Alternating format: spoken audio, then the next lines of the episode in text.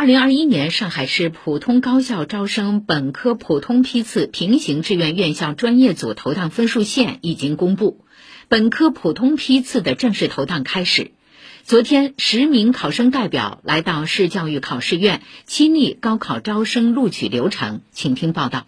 欢迎各位同学到这里啊！我们录取现场呢，你们觉得很神秘，实际上最终就在一个键。一点，然后就开始了。在市高招办负责人的带领下，十位考生代表零距离接触上海高校招生录取的核心。七月十九号至二十一号，上海进行了本科普通批的模拟投档，并进行系统校验和人工校验后，再开始正式投档。在计划投档组，工作人员介绍：这个呢，就是目前我们各个学校已经到位的计划。每个学校的计划固定好之后，我们会根据平行志愿的投档规则。进行计算，考生从高到低按分数排序，然后结合大家填报的志愿信息，根据每个学校的计划数确定每个学校的投档最低分。在我们的网站上都已经公布了每个院校专业组的投档线，在这个分数线上的考生就会被投档到相应的学校。今年共有七百三十所高校在上海招生，其中六百三十四所高校在本科阶段招生。经过三次的模拟投档，上海的本科普通批次正式录取已经开始。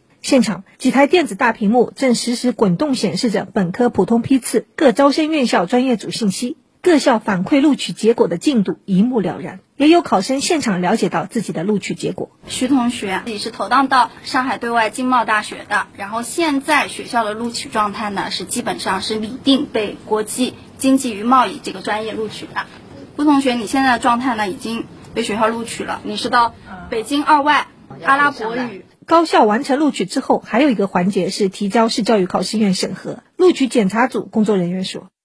我们录取检查主要的依据呢，就是学校的章程，来逐一的进行录取的检查，看他所录的专业是否正确。有一些调剂的考生呢，我们要看他到底是不是应该调剂的，还是他原来填的专业是可以录进去的。所以这些呢，都是需要我们录检组来逐一检查的，检查核对无误的学校，才可以通过最终的录取的一个结果。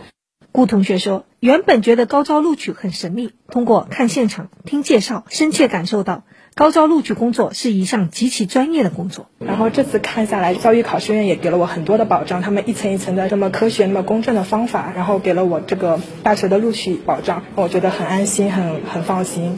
七月二十五号晚上，考生可通过市教育考试院官网、上海招考热线或官方微信公众号“上海国子监”发布查询录取结果。以上由记者刘康霞报道。